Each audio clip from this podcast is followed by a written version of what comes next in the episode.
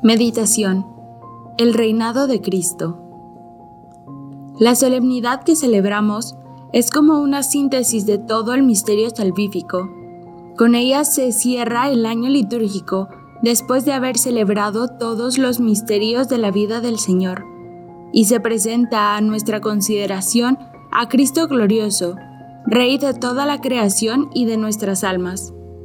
Esta fiesta fue instituida para mostrar a Jesús como único soberano ante una sociedad que parece querer vivir de espaldas a Dios. Cristo vino a establecer su reinado, no con la fuerza de un conquistador, sino con la bondad y mansedumbre del pastor. Con esta solicitud, el Señor buscó a los hombres dispersos y alejados de Dios por el pecado, y como estaban heridos y enfermos, los curó y vendó sus heridas. Tanto los amó que dio la vida por ellos.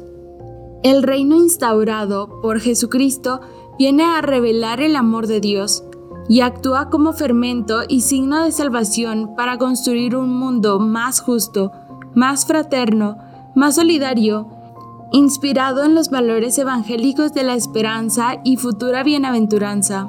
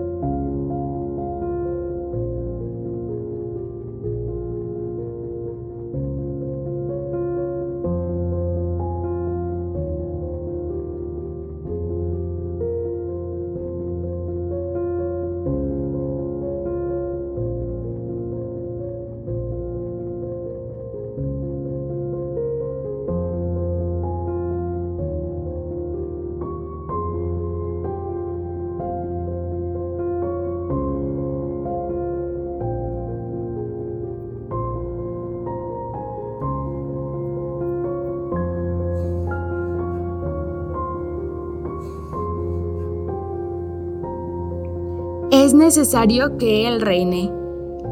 Es necesario que reine, en primer lugar, en nuestra inteligencia, mediante el conocimiento de su doctrina y el acatamiento amoroso de esas verdades reveladas.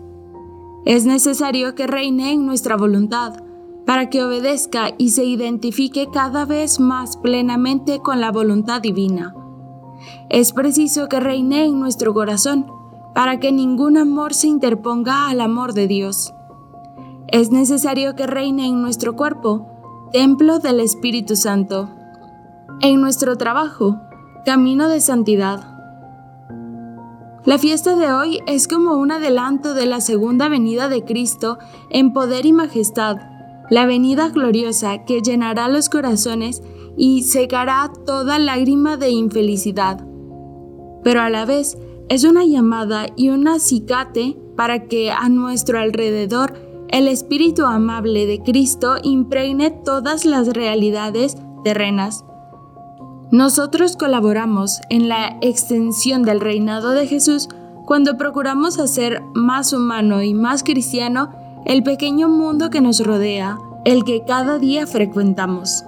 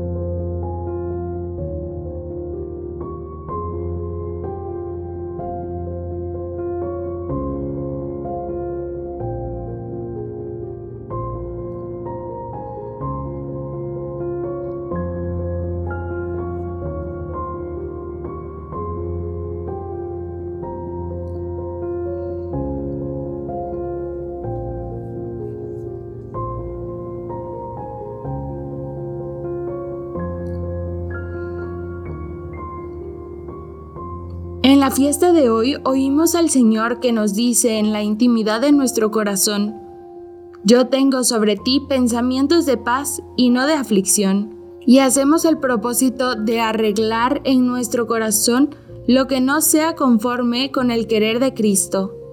A la vez, le pedimos poder colaborar en esta tarea grande de extender su reinado a nuestro alrededor y en tantos lugares donde aún no le conocen.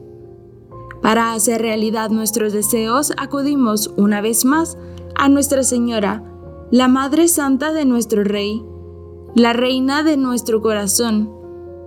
Le pedimos que sepamos componer nuestra vida y en la vida de los que nos rodean como un río de paz.